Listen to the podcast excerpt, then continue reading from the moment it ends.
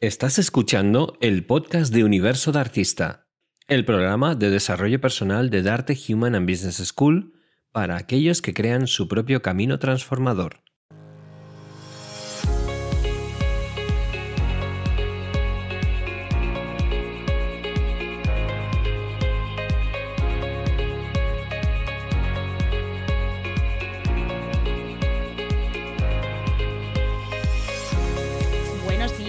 Bienvenidos un sábado más, un sábado que se ha instaurado aquí ya el frío otra vez después de ese veranillo que hemos tenido tan maravilloso, por lo menos aquí en Madrid. Y nada, venimos con toda la energía del mundo a daros lo mejor y vengo con mis compañeras Cristina Solera y Samantha Catalá, ¿qué tal? Buenos días, pues Buenos aquí días estamos expectantes porque hoy tenemos unas entrevistas que yo vengo con una marcha Ah. que para qué. Sí, sí, hoy hay de todo, hay temas de todo y además eh, profundos, todo mujeres hoy, todas las Sí, entrevistas son sí. mujeres, las tres que estamos aquí mujeres, pero bueno, en la parte técnica tenemos a nuestro Gustavo Rodríguez, que no le veis en las cámaras, y a Pedro de las Heras en la parte de Ué. sonido, pero que, que luego se me olvida decirlo y son una parte muy importante de que todo esto salga bien y que nos podáis ver en YouTube y oírnos por la radio. Y nada, vamos a empezar, vamos con las noticias. Al lío, al lío.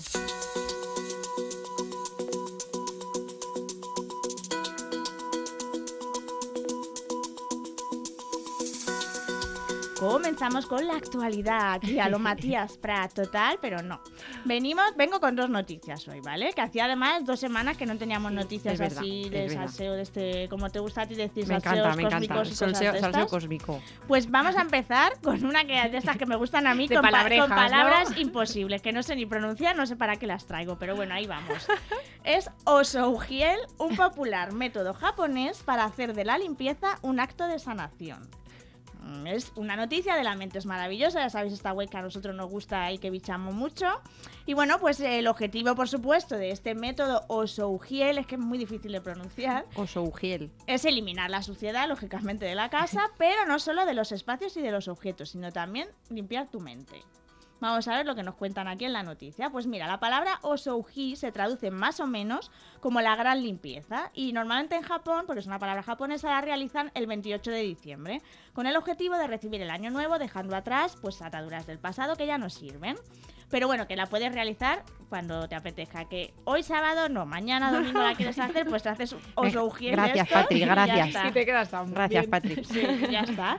Eh, pues mira, está dividido en cinco tareas, ¿no? Esto del, del Osouji, porque al final es como una especie de ritual. O sea, realmente es una limpieza ritual. Entonces, eh, digamos que tienes que dar cinco pasos. El primero de ellos es limpiar los espacios en profundidad. Y cuando dicen en profundidad, que tienes que limpiar? Techos, paredes y suelos. Sea, a Vamos, restregar ahí. ese- el armario este de los tuppers, ¿no? Mm. Sacar los tuppers Pues, y pues eh, es lo mínimo que vas a hacer repasarlo con bien. esto. Sí, sí. Eso, mira, esto para el segundo paso. Revisar armarios y otros contenedores. Ajá, y ir eh, acumulando aquello que, mm, pues digas, esto que hace aquí, que llevo, esto no sabía yo ni que estaba dentro del armario, pues fuera.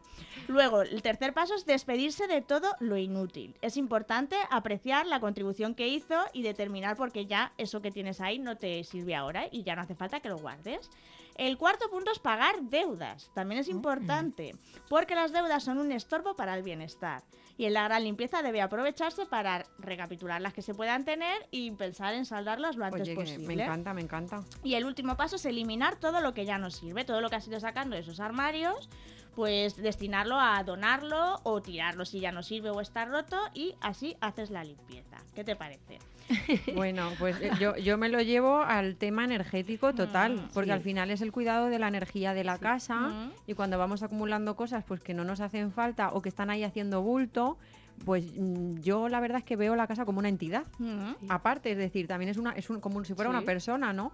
Pues también tenerla cuidada y luego lo del tema de, de las deudas también son carpetas que se cierran a nivel energético, Sí. es decir, voy Ah, cortando, mira. voy limpiando, voy tal. Así que yo fan del Mm. Usuhil, El que no sé cómo se dice, ¿vale? sí. A muerte con el Osouhil. a muerte. Mira, cosas importantes y curiosas de, de todo este proceso de limpieza, ¿no? Es muy importante que el proceso se haga completo. Si se interrumpe y una parte se deja para después, puede resultar planificada. Así que si te pones, te pones a limpiar, O sea, ¿vale? no podemos parar a comer. No. Vale. Todo.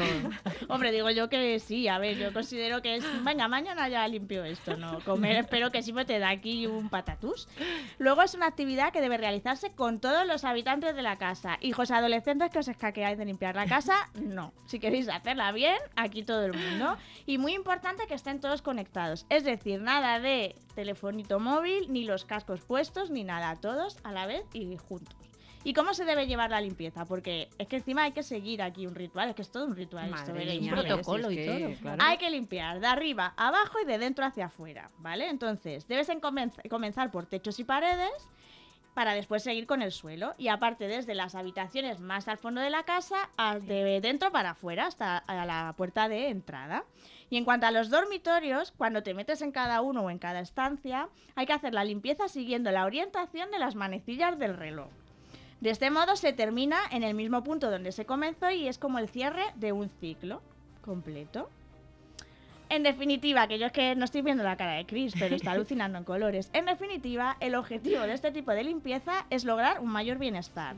Si bien se enfoca en una acción física, ¿no? En limpiar y en dejar tu casa limpia, va más allá de lo material, ¿no? Representa un ritual que ayuda a sacar de la vida todo aquello que es obsoleto, que pertenece al pasado y que no tiene ninguna utilidad o función en el presente.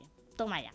Que se obstruye la energía, además, se bloquea. No, no, si o no- sea, es- yo estoy, estoy alucinada. O sea, los Bien. rituales paganos. Nada, nada. no, no- no digo nada porque tengo mis compañeras, ¿vale? Que son Sí. paganas, pero, pero es que estoy alucinando. Estoy al- Yo, esto de limpiar siguiendo las agujas, de, a ver, que yo me ponga a limpiar, pues si no pienso tanto, pero oye, que hay que plantearse esta no, no, limpieza. fan de, los de, de los, Los de, de los O'Hill. de aquí a siempre ya. Mm, total. Sí, sí, lo De que hecho, pasa es que necesitas tiempo, ¿eh? Para Sí, limpiarte bueno. paredes, techos, tal. este domingo me hago unos. Sí, sí. ¿Qué plan claro. tienes? Unos. O'Hill. No puedo, no puedo quedar. Pero bueno, vamos a pasar con la siguiente noticia. Y aquí vamos a hablar de música. Porque nos está gustando tanto y nos pasamos el día escuchando Flowers de Miley Cyrus. Madre Supongo mía. que sabéis qué canción es. Es una muy popular. Lo que pasa es que ha estado eclipsada por otra también muy popular que ha nacido a la vez. Pero bueno, yo para la gente que no lo sepa os pongo en contexto. A ver, Miley Cyrus, antes conocida como Hannah Montana, ¿no? Pues eh, ha sacado una canción que se llama Flowers y es, digamos que es como un mensajito hacia- hacia su expareja.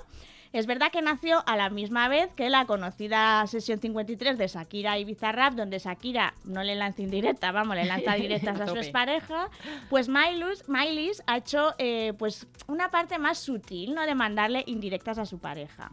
Se llama Flowers esta canción porque eh, hace referencia a una parte de una canción de Bruno Mars, muy conocida también, que se llama When I Was Your Man, que digamos le gustaba mucho a su expareja, Liam Hems- Hemsworth. Es que no sé hablar. Hemsworth.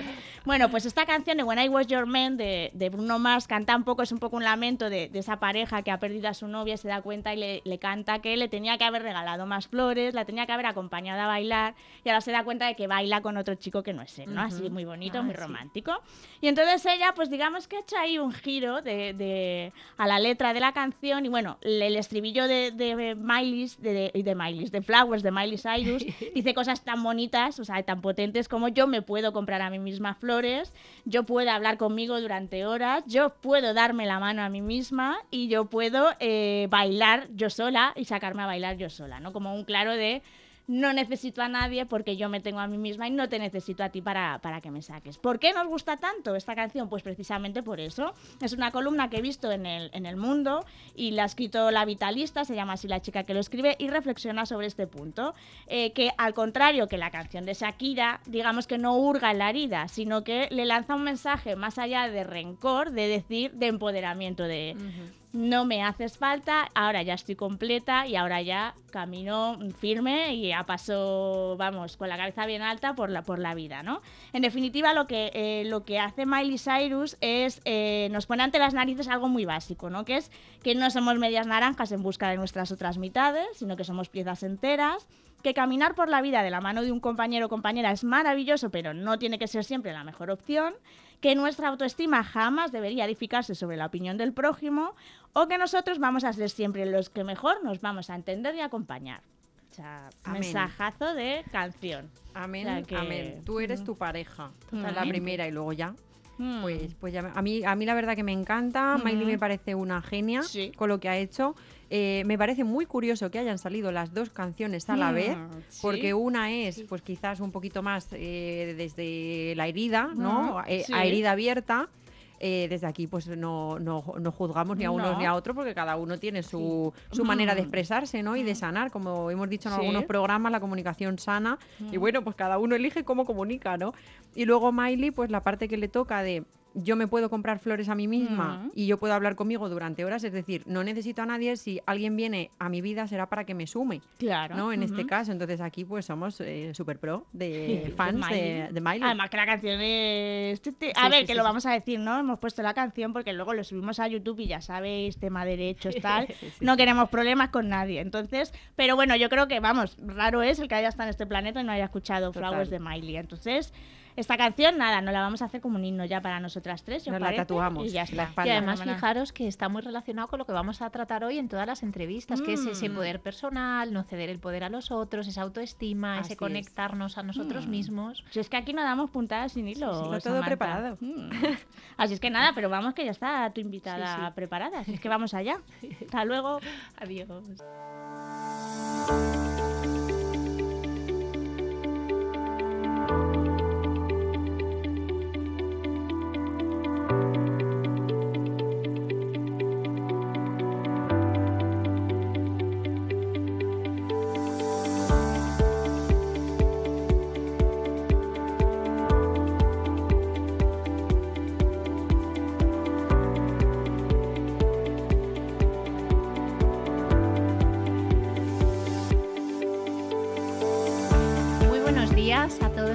Queridos artistas. Una semana más en Darte Autenticidad.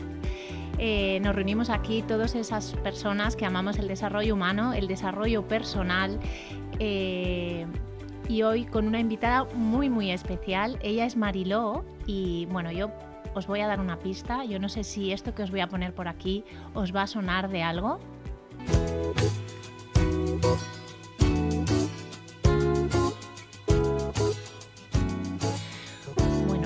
Mariló López Garrido. Ella es una visionaria, una pionera en los programas de radio eh, dedicados al desarrollo humano y personal. Hace 30 años eh, lideraba La Voz de la Noche y nos acompañaba a, muchas de las personas que están hoy aquí y a muchos de nosotros en, este camino ¿no? de, de descubrirnos a nosotros mismos y conectarnos. Tiene un recorrido brillante, es una persona generosa, con gran liderazgo de servicio, creativa inquieta que mm, ha recorrido muchos lugares, ahora nos contará, pero sobre todo que esté hoy aquí es, una- es un honor para mí, para, para todos nosotros que estamos al otro lado queriendo aprender. Bienvenida, Marilo.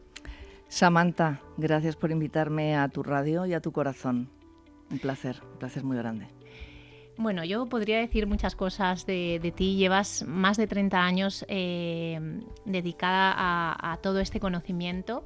Eh, empezaste con Marley, con ese juego de la atención, su trabajo terapéutico. Marley Kuener fue una de nuestras primeras invitadas aquí. Y, y luego continuaste ¿no? con, con ese programa La Voz de la Noche, un programa pionero eh, que tuvo censuras también. Ahora nos contarás, ¿no? porque hace 30 años hablar de todos estos temas del desarrollo humano, la espiritualidad, la conciencia, el inconsciente, ¿no? No era tan fácil como, como ahora, que parece que está más a la orden del día. Y luego has tenido un recorrido, bueno, has hecho muchísimas cosas, tienes meditaciones, tienes una agenda de desarrollo personal, acompañas a personas, eh, tienes tus propios programas, además la ONU te dio un premio por un proyecto fantástico en Paraguay en el que niños acompañan a niños, ¿no? Niños del tercer mundo, en los que tú ayudabas a, a crear escuelas, orfanatos, acompañarles y, y viniste también aquí a, contar a los colegios todo eso que estabas haciendo, ¿no? Una gran eh, vocación. Así que cuéntanos un poco de todo ese recorrido que es tan amplio que, que yo no sé por dónde empezar y cómo coger cosas de ti. Pues mm, conocí a Marley, podríamos empezar ahí, tomar ese punto de partida. Conocí a Marley y a partir de una mm, estrecha amistad mm, se nos ocurrió crear el, el juego de la atención.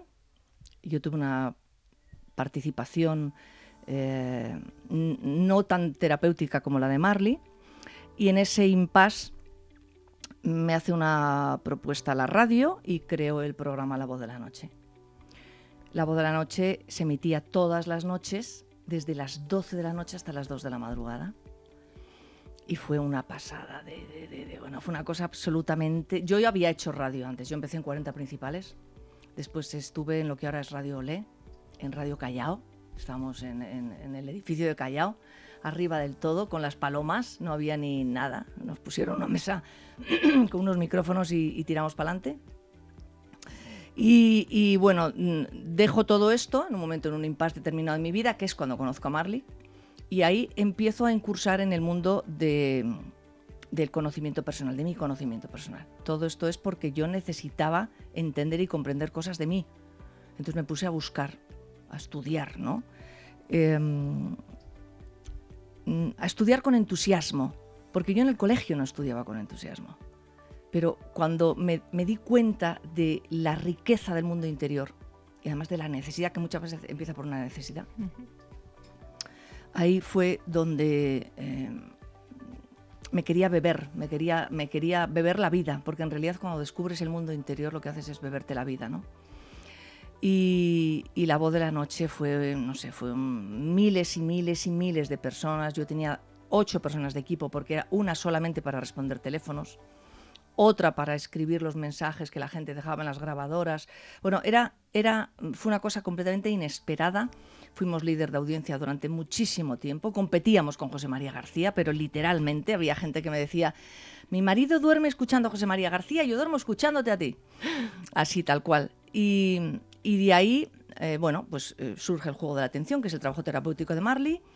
Eh, yo dejo la radio, me marcho a América Latina, conozco el tercer mundo, que no lo conocía y que me parece que debería de ser algo mm, que todo el mundo debería hacer.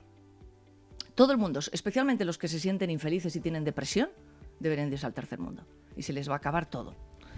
Eh, fíjate tú, en el aeropuerto de Paraguay, en Petirosi, fue donde, donde aterricé, del camino del aeropuerto al hotel, luego ya me quedé, me quedé a vivir en Paraguay muchos años, veía en los semáforos niños, mm, eh, gente sin piernas, gente sin brazos, eh, gente pobre, gente tirada por las calles, fue perros, mm, eh, perros sin piernas, o sea, mm, llenos de, de- de, mm, sarna. Bueno, una cosa tan impresionante, conjugado con la riqueza del país, las frutas, los árboles, los caminos de tierra, ¿no? Esa mezcla, una mezcla de vida, en realidad es una mezcla de vida, no te puedo decir otra cosa, que entré en el hotel y no salí en 10 días del miedo que tenía a ver la pobreza. Me- mm, no quería verlo, no quería verlo. O sea, tuve que hacer todo un trabajo para salir a ver la pobreza. Y me quedé. Y te puedo decir que fue probablemente la etapa más bonita y donde me sentí más viva de toda mi vida. Y de allí, eh, de allí el grupo Prisa eh, compra Radio Continental en Buenos Aires, me proponen hacer la voz de la noche en América Latina, porque en América Latina estos temas son muy interesantes. Les- bueno, y los argentinos, todos, o sea, el argentino le dice sola y te dice, bueno, mañana nos vemos porque hoy tengo terapia. O sea, lo del argentino, el argentino vive, es- es- forma parte de su, De su de su mate, de su mate, eh, la terapia, ¿no? Y entonces me, me marché de Paraguay, pasé a Buenos Aires, donde tengo casa actualmente, y allí hice la voz de la noche 16 años. Sí. Y luego, en España, me vuelve a hacer una oferta Radio Voz y se vuelve a hacer la voz de la noche en Galicia. O sea que todo esto acompañado de mis trabajos con la gente, ¿no?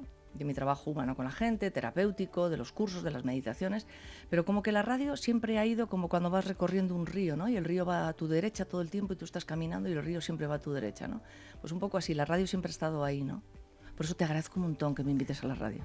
Es un honor y, además fíjate cómo ha sido fluyendo ¿no? en esa radio. También tengo apuntado aquí un- una cosa que hacías, una sección muy bonita, ¿no? que, también me gustaría que, nos contaras, porque ahora las redes sociales están muy de moda, mostramos cosas, hay influencers de viajes, gente que es muy mm, eh, que divulga ¿no? contenidos muy interesantes, pero tú en aquella época tenías esa sec- sección que se llamaba Te doy mis ojos. Cuéntanos un poquito cómo era eso. Pues mira, esta sección nace, en realidad nace, yo tengo mucha relación con los oyentes. O sea, esto es extraño lo que te estoy contando porque cuando dices, bueno, si hay miles de personas, ¿cómo estás en relación con miles de personas? A mí el que me busca me encuentra. Yo soy muy fácil, bueno, tú te has dado cuenta, soy muy fácil, soy, soy muy fácil. Entonces, bueno, en- hubo una persona que hizo un curso mío, porque también hice cursos en Argentina, muchos cursos, muchísimos, y, hubo una persona que le dan un diagnóstico terrible eh, en, los ojos, le dicen que vamos, que se va a quedar ciega, que luego no fue así, algo ve, y en una conversación con ella, en una conversación terapéutica, yo le dije, se llama Paula además, y ya lo he dicho públicamente muchas veces, lo ha contado, por eso puedo hablar de su nombre. Y Paula dice, eh, yo le dije a Paula, le dije, Paula, y si es necesario yo te doy mis ojos. Y entonces mm, ahí me surgió, que me pasa mucho, ¿no? Las, las ideas son, me, me surgen en conversaciones donde de pronto dices algo que, que- que, bueno, que puede parecer una cosa más, pero de ahí nace algo fantástico, ¿no? Y entonces ahí me di cuenta que había muchas personas que no tenían la posibilidad de ver cosas que yo veía porque yo viajaba mucho por el mundo. Y yo, mm, yo soy muy consciente de estas cosas. O sea, yo soy muy consciente de, de- del que no lo tiene. Soy muy consciente del que no lo tiene. Me fijo mucho en el que no lo tiene, mucho más que en el que lo tiene. Y yo tenía oyentes en el Chaco paraguayo, que eso es, es tierra indígena. Y yo tenía oyentes en la selva, y yo tenía oyentes en el norte de Argentina, en Colombia, en Paraguay, en Uruguay. Gente que nunca jamás, bueno, gente que me veía por el, por el transistor. Porque uno de los temas, cuando yo decidí que me venía para España de dejar la radio, era que fue una lucha interna muy gorda que yo tuve. Era como es que hay gente que no se va a conectar a Internet para escucharme, porque yo hice mucha radio desde aquí por Internet, porque no tienen Internet. Es que es gente que vive, no tiene suelo. Su suelo es la tierra. Tienen una chabola donde viven, o una tierra de una, una, una casa con cuatro ladrillos, eh, porque el clima también lo permite. O sea, he conocido mucho, mucho tipo de gente, ¿no? Y me daba mucha cosa de decir, no van a poder escuchar la radio. Y eso me hizo estar muchos más años de los que yo tenía probablemente que haber estado allí. E- e- Esta sensación. Entonces empecé, creaba, creé grupos de WhatsApp con la radio, teníamos el WhatsApp, miles de personas, miles, yo tengo un teléfono solo para el teléfono de la radio, de WhatsApp, que yo ese teléfono lo enciendo y caen miles y miles y miles y miles de mensajes. Tengo muchísimos grupos que fueron coordinados por diferentes personas, tengo no sé, veintitantos grupos con miles de personas. Y, y entonces yo lo que hice fue, en mis viajes yo hacía fotografías de dónde estaba y entrevistas y no sé qué, y lo mandaba a los grupos de, la, de WhatsApp y se lo contaba a la gente. Y luego cuando volvía a la radio contaba lo que había sido ese viaje y la gente, mirad la fotografía que os mandé tal. Entonces les contaba lo que viví en aquel momento y veían esa fotografía. Luego veían la otra fotografía. Luego Tú piensas que no había redes. No había redes. O sea, había email, había una página web, pero no había lo que hay. Instagram no existía, Facebook no existía. O sea, fue una fórmula que yo me busqué porque yo soy muy sobreviviente, soy de una familia de tres hermanos, o te buscas la vida o no comes. Entonces yo tengo mucho esto, ¿no? Soy muy sobreviviente y, y me inventé esa fórmula. Y la verdad es que es lo que se está haciendo ahora mismo.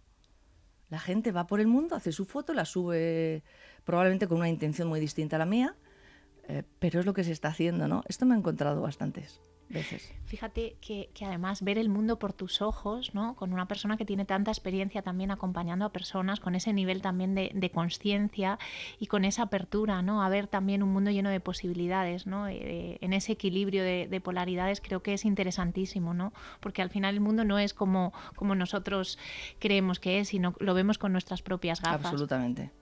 Eres autora de varios libros también. Uno de ellos se llama también eh, El buen amor y el mal amor. ¿Cómo distinguir? ¿Cómo lo distinguimos nosotros? ¿Nos damos buen amor? ¿Nos damos mal amor? Pues por lo general nos damos bastante mal amor. El título es, es equívoco porque el amor es el amor. El amor no es malo. Pero bueno, era una manera de distinguir eh, las relaciones afectivas que no son buenas y las relaciones afectivas que lo son. El 90% de nuestras relaciones afectivas no son buenas. No se nos ha enseñado el buen amor. O sea, cuando tú eres pequeña, tu madre pone precio a tu amor. Si apruebas, te compro la bicicleta. Y si, mm, y si te portas bien, vas a poder ver la película o vamos al cine el sábado. O sea, se pone precio al amor. Al amor no se le puede poner precio. Tú no puedes poner precio a un beso. Tú no puedes poner precio a una relación afectiva. es lo que es. Entonces, empezando por ahí, y te podría seguir contando mil cosas más, nosotros hemos aprendido a ponerle un, precio a nuestras relaciones. Por lo tanto, si yo pongo un precio y yo te doy a ti, tú me tienes que dar a mí.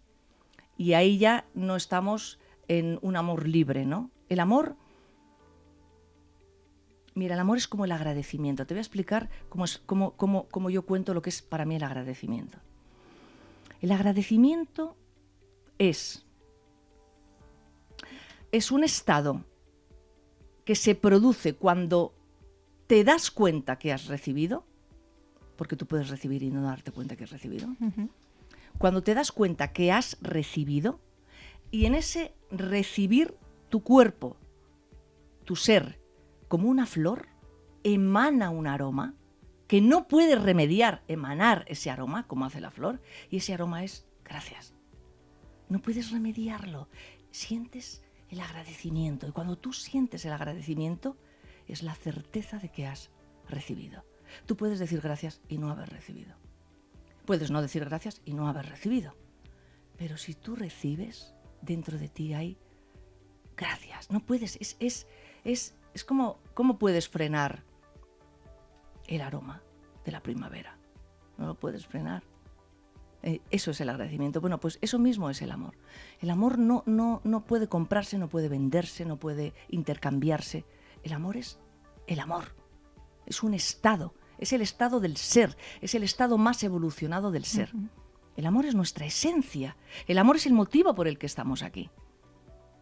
Eso es el camino del ser humano y de la evolución humana. El amor, el- la comprensión, la comprensión del amor. ¿Y cómo se nos olvida, Marilo? ¿Cómo se nos olvida y nos llenamos de miedos, de control, de inseguridad? ¿no? Al final estamos para recordar eso, que somos amor. Y desde ese lugar sí. Es muy importante, eh, yo siempre digo, hay mucha gente que me, que me pregunta, ¿y cómo te definirías? ¿no? Por ejemplo, terapéuticamente hablando, ¿no? no me gusta mucho decir que soy terapeuta ni nada de eso. Em, yo más bien acompaño, escucho, intercambio, hablo. Pero ah, yo soy muy quelante emocional. ¿Sabes lo que es un quelante? Un quelante es un... Viene de la palabra quele, que es pinza de cangrejo, que significa que agarra, ¿no? Un quelante es, eh, es un entrecomillado medicamento que se, que se pone en el cuerpo y que eh, se pega a los metales pesados, a los tóxicos, y consigue que tú los expulses. Hay que tener mucho cuidado con los quelantes, porque a veces expulsas muchas más cosas que los tóxicos, ¿no? Entonces hay que hacerlo muy bien. Pero yo digo muchas veces que yo soy un quelante emocional. O sea, yo, mm, yo intento que sacar, que se me pegue eh, el, el- el mal amor, el- la herida, el sufrimiento y sacarlo. Para Ir que la persona núcleo. se quede libre. Ir a ese núcleo, Para ¿no? Tú persona tienes quede ese, libre. ese don, ¿no? Para dejarles libres, ¿no? A todas esas personas que acompañas es un don de ir al núcleo y de, desde ahí neutralizar todo eso que, que bloquea esa energía vital. tengo mucha facilidad para entender el origen del conflicto. Tengo muchísima facilidad, porque mi facilidad no está en mi cabeza. Yo soy muy bruja, soy muy intuitiva. Me, me- yo me huelo las cosas. Yo digo, esto va a ir por aquí. A veces veo a la persona y, y esta persona va a tener una cosa de este tipo. Es como que no es, no es visual, no es, no es, em, no, no- es físico, no es material. Por eso además sé que existe otra dimensión, porque yo todo el rato toco esa otra dimensión. Y, y- y pillo, ¿no? Es como que puedo pillar donde está, lo, lo- lo- lo agarro con la pinza y, lo, y le ayudo a la persona a sacarlo. ¿no? Es muy importante que esto lo haga la, la propia persona. Yo no quiero el poder de nadie. No quiero, no quiero. Es que me niego totalmente. O sea, cada uno tiene que asumir su poder. Es muy importante. Tú piensas que lo que pasa en este mundo, en esta sociedad, todo tiene que ver con rollos de poder. Aquí la cosa tiene que ver con rollos de poder, porque tenemos el poder tan sumamente mal comprendido, tan sumamente mal comprendido, está todo deturpado, todo terrible. En las relaciones, tú me estás hablando del amor, en las relaciones hay un juego de poder todo el tiempo. Y cuando empiezas en un juego de poder, en una relación de dos personas, chao, ya no hay amor. Y ya no hay encuentro. Ya exactamente, ya hay poder. Y entonces ya vamos mal. Entonces, eh, es muy importante que la persona se haga cargo de sí misma. se haga cargo de sí misma. El- el- el médico, por ejemplo, ¿no? El médico es un gestor de tu salud, pero la salud es tuya. La salud es tuya. Y los rollos del médico, y los contactos del médico, y los intereses del médico con las industrias farmacéuticas, por ejemplo. ¿Eso, eso qué pasa? No, es que eh, le han dado eh, homeoprazol para prevenir un dolor de estómago. Pero tú te has leído los efectos secundarios del homeoprazol. Los metales pesados del, del homeoprazol para prevenir. Entonces, yo, cuando me dicen, tómese usted un homeoprazol, yo leo las cosas y digo, esto no me interesa. Esto no. ¿Por qué? Porque asumo mi responsabilidad sobre mi cuerpo. Y esto es fundamental. Y cuando hablo del médico, hablo del político. Hablo de la sociedad. Hablo del, mm, del frutero de la esquina. Hablo de todo, del profesor del colegio, de la universidad. Hablo de todo. Hablo de tu pareja. Tú no puedes entregar tu vida. ¿Es eso de que entregas tu vida a tu pareja?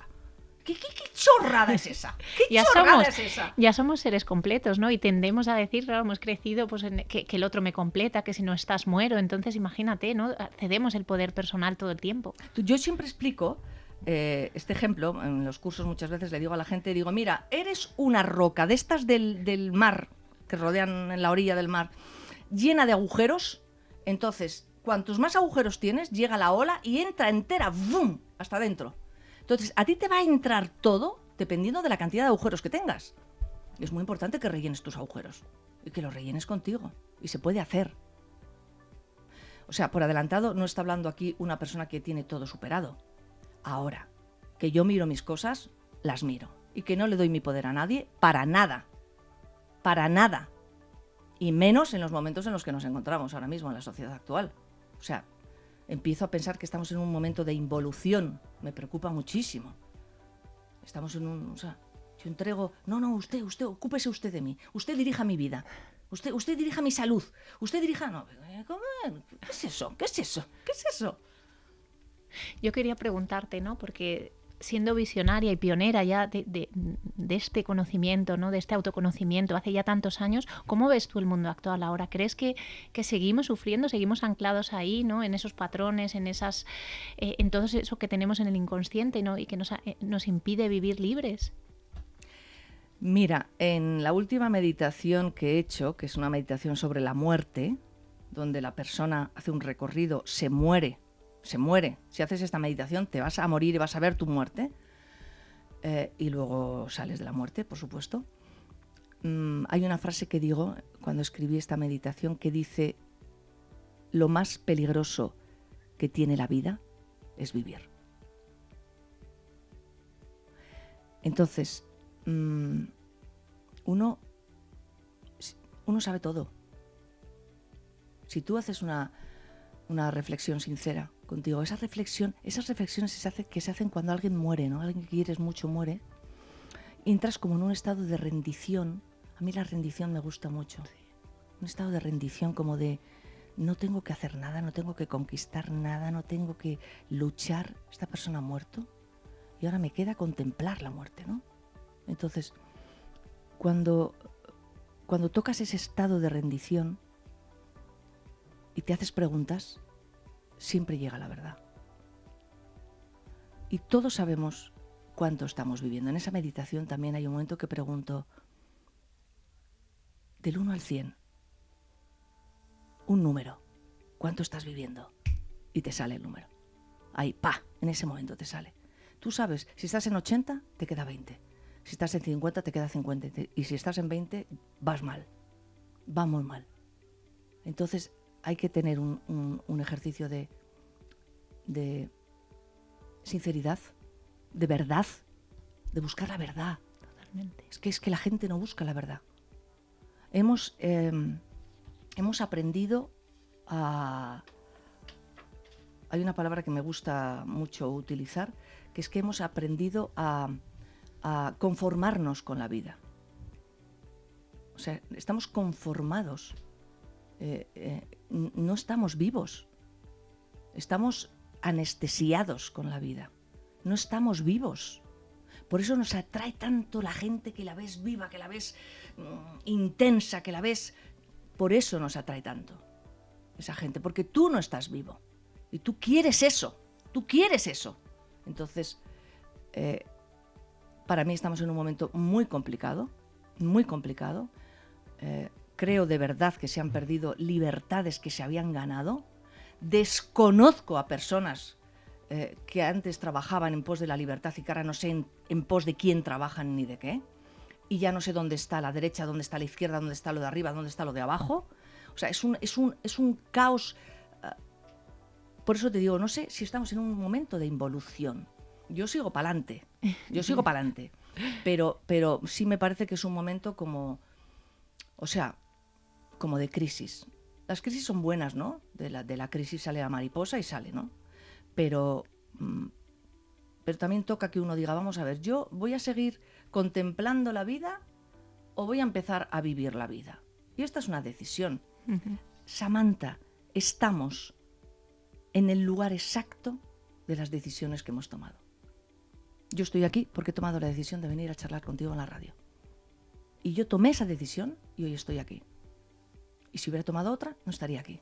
Fíjate la presencia ¿no? y la atención, ¿no? que ahora estamos pues, con todo ese ruido externo, el, multi el, multitasking y todas esas cosas que al final son impactos que lo que nos hacen es desviarnos del camino, impedirnos vivir ¿no? de una manera fluida, soltando todo eso, el tiempo, la incertidumbre, el control, la rigidez, el miedo, ¿no? y, y al final tantos, nos preocupamos de tantas cosas que no llegan a suceder y al final nos olvidamos de vivir. Totalmente, nos olvidamos de vivir. Estamos distraídos. Se han, se, han, se han, preocupado de distraernos. Han puesto muchas distracciones. Y todos estamos distraídos. Entonces, ¿cómo es posible que la persona que quieres esté frente a ti y estés mirando el móvil? ¿Qué nos está pasando? Estamos uh -huh. todos locos. ¿Cómo es posible que quedes con unos amigos y esté la mesa de cinco personas, las cinco mirando un móvil? ¿Qué nos está pasando? ¿Qué pasa con la presencia? ¿Qué pasa con mirar al otro? ¿Qué pasa con, con verlo? Porque tú puedes mirar y no ver nada. Tú puedes eh, eh, eh, escuchar y no oír nada. ¿Qué pasa con estar? Nos, nos falta estar, estar aquí. ¿Y qué te, qué te trae aquí? Aquí te trae el amor. Y aquí te trae, por ejemplo, respirar. Respirar te trae. Yo en la agenda de crecimiento personal, que es un trabajo que hago con gente cada 15 días, yo soy bastante práctica en la vida. Entonces yo doy como, trucos. Entonces uno de los trucos que ahora, por ejemplo, no lo tengo reciente porque les he dado ahora cuatro clases sobre la respiración, les dije, mirar, eh, para estar presente, para estar vivo, tienes que estar dándote cuenta que estás respirando. Lo primero que hacemos aquí es respirar y lo último que hacemos es exhalar. Y la primera respiración que importante es que la gente no lo sabe, ¿no? Por algo parirás con dolor. La mujer suelta un borbotón de, de, hormonas, el bebé también sufre saliendo, eso hace que tenga una inhalación que llena por primera vez los alveolos pulmonares y eso es el cuadro, el cuadro de mandos del futuro. Eh, del futuro sistema de defensas de la persona, ¿no? Estas uh -huh. cosas no las conocemos, pero está muy bien que todo el mundo las conozca. No las tiene que conocer tu médico, las tienes que conocer tú. Tú eres el que lo tiene que conocer. Entonces, eh, por ejemplo, les dije, cada vez que abras la nevera, te lo digo a ti, Samantha, cada vez que abras la nevera, a partir de ahora, toma esta decisión. Tienes que tomar la decisión. Cada vez que abras la nevera, a partir de ahora, vas a respirar. Paras. Ah, voy a abrir la nevera. Respiras y abres la nevera. Y, o sea, que sea un automático, como es un automático, lavarte los dientes. Sí, integrarlo como ese pequeño hábito al final que te va llevando a, a tomar conciencia de esa respiración. ¿Qué es para ti la autenticidad, Mariló? Pues la autenticidad es ser lo que eres. Todos sabemos cuando no estamos siendo nosotros. Todos lo sabemos. Todos. Entonces la, autenticidad es un asunto peligroso porque te comprometes con la vida y te comprometes con lo que eres. Eh, yo como digo muchas veces, yo no estoy aquí para caer bien a todo el mundo. Ni siquiera estoy para caer bien. Yo estoy para lo que estoy. Entonces, yo me tengo que seguir a mí. Eso es ser auténtica. Seguirme a mí. Pero para seguirme a mí tengo que saber quién soy yo. Y ahí propongo estudiar con entusiasmo, no lo que se hace en los colegios, por eso creamos autoterapéutica, no lo que se hace en los colegios, estudiar con entusiasmo, estudiar sobre mí, sobre mi salud, sobre mis conocimientos, sobre otras culturas, sobre culturas espirituales. Eso es una cosa apasionante, ¿no? Y eso es lo que te va a hacer encontrarte contigo y ser auténtico. Porque en realidad todos nos sentimos fatal, porque sabemos que no estamos correspondiendo a nuestro ser. Lo auténtico es tu esencia, es con lo que vienes y es con lo que te vas. No es lo que aquí desarrollas muchas veces, pero es lo tuyo, es tu, es tu alma. Lo auténtico es tu alma. Cuando tú ves a alguien auténtico, tú estás viendo su alma todo el rato. Ser coherente, ¿no? Con uno es ser mismo. co- totalmente coherente, sí. Coherente, sí. Qué importante. Muy importante. La coherencia. La coherencia con nuestra alma, ¿no? Y con el mensaje que queremos dejar, ¿no? Porque al final venimos con un don para traerlo al mundo y compartirlo, ¿no? No para quedárnoslo para nosotros, ¿no? Y, y yo creo que eso es muy, muy importante. ¿Dónde podemos encontrarte? ¿Cómo pueden trabajar contigo? Pues mira, yo acabo de crear una plataforma que se llama Autoterapéutica, con K de kilo, eh, que tiene como logotipo un paracaídas, porque cuando uno se va a tirar del paracaídas la primera vez, tiene que tirarse en compañía, primera, segunda, tercera, cuarta, quinta, porque te agarras ahí de la, de la, de la puerta y no te tirarías nunca del, del avión. Entonces es una manera, yo eh, lo, lo que hemos querido hacer es crear una escuela para gente que despierta, ese es nuestro eslogan. O sea, para gente que quiere despertar. Yo te voy a enseñar y luego tú te vas a tirar. Yo me voy a tirar contigo un par de veces, pero luego te tiras tú. Como te digo, es que es fundamental, es que yo no quiero tener el poder de nadie. No me interesa nada, no me interesa nada, o sea, no me interesa nada. Entonces, mm, en autoterapéutica.com es una plataforma interesante que tiene, está empezando a tener formaciones donde buscamos gente muy íntegra, gente muy íntegra, muy coherente, eh, gente muy sabia. Y, y luego eh, me pueden contactar en un teléfono, si quieres lo puedo dar Claro, dalo. de, de España, 645-796767, que es el teléfono de la plataforma. Eh, en el correo electrónico marilopezgarrido.hotmail.com Eh, y, y bueno, pues en las redes, en Instagram, en todas estas cosas, ¿no? Que contesto, yo contesto a todo el mundo, ¿eh? Tardo más o menos, pero yo contesto a todo el mundo. Y además lo hago yo. Qué maravilla, la verdad que ha sido un placer. Yo creo que hoy nos vamos con, con una vibración alta, que es la de la gratitud, ¿no? La del agradecimiento, que creo que, que nos conecta a todos a algo mucho más mayor y, a una visión más amplia de la vida y, a comprometernos con nosotros mismos. Yo creo que ese mensaje del compromiso que tenemos nosotros cada día con lo que hacemos y con nuestra vida, no hay que cederlo a nadie si no es nuestro. Así que yo creo que eso es el mensaje que, que podemos llevarnos hoy. Agradecerte que hayas estado hoy aquí con nosotros y, y mucha suerte en, en este, en este camino. Samantha, un placer. Eres un, un- un lujito de personas. Eres una, una- Iba a decir un bombón, pero no, porque el azúcar no es bueno. Eres, un- eres una, una lechuga ecológica maravillosa. Eres, una- eres, eres comestible. Pues muchas gracias y muchas gracias a todos. Nos vemos la semana que viene. Gracias, Samantha.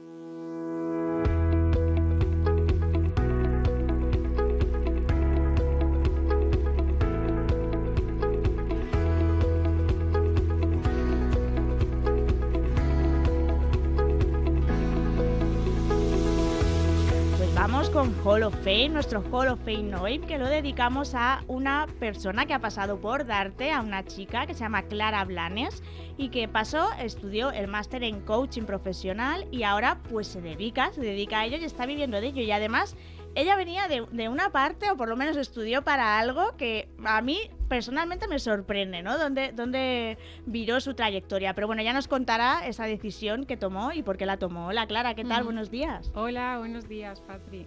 Encantada de tenerte aquí. Bueno, Clara es coach personal y de equipos farmacéuticos. Mm. Ahí ya dejo lo de farmacéuticos un poco, un poco la- lo que he comentado al principio. Eh, ¿Qué hizo a Clara acercarse al desarrollo personal y querer formarse en coaching? Bueno, pues eh, sinceramente eh, vi una necesidad de, bueno, veía que, que las personas como que iban muy rápido a muchos sitios, pero que no sabían bien a dónde. Y bueno, al final mm, yo estudié farmacia y sí que estuve como muy en contacto con, pues eso, veía muchas personas que tomaban ansiolíticos, antidepresivos, ¿no? Y de alguna forma dije, o sea, estamos yendo a un punto que esto, o sea, esto no está yendo bien, ¿no? O sea, algo hay que cambiar porque, eh, o sea, estamos con las indicaciones que tenemos, ¿no? Estamos yendo a un punto que no me gusta eh, ese punto al que estamos llegando, ¿no?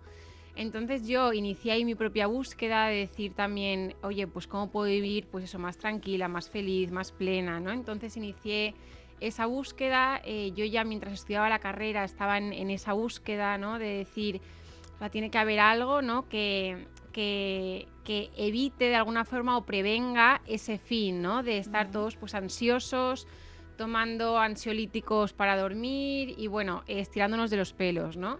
Entonces, bueno, pues fui investigando, investigando, investigando y al final sí que mm, durante la carrera eh, encontré recursos internos propios de decir, wow, estoy dando con cosas muy chulas y muy interesantes, ¿no? Entonces, al terminar la carrera, mis amigas, pues eso, dieron típico, pues, el máster de industria farmacéutica, máster de tal, y bueno, a mí ya se me, había, se me veía el plumero de decir, o sea, yo, yo tengo que compartir esto, ¿no? Que estoy aprendiendo, o sea, tengo que compartirlo y, mm, y bueno, de las opciones que tenía encima de la mesa, pues me aparecisteis vosotros, me apareció Darte y vi que de manera muy aplicada podía compartir, eh, podía darle forma a todo lo que yo tenía que compartir a través del coaching y era muy aplicado, ¿no? Entonces, ese, ese, de alguna forma, ese ansia, ¿no? De compartir que yo tenía, eh, de alguna forma se veía colmada, ¿no? Con las oportunidades o las salidas profesionales que te daba Darte a través del coaching. Entonces, bueno, pues os elegí y al terminar el máster, pues eso me embarqué en, sabes que, hacemos un proyecto final de máster, la primera parte del máster.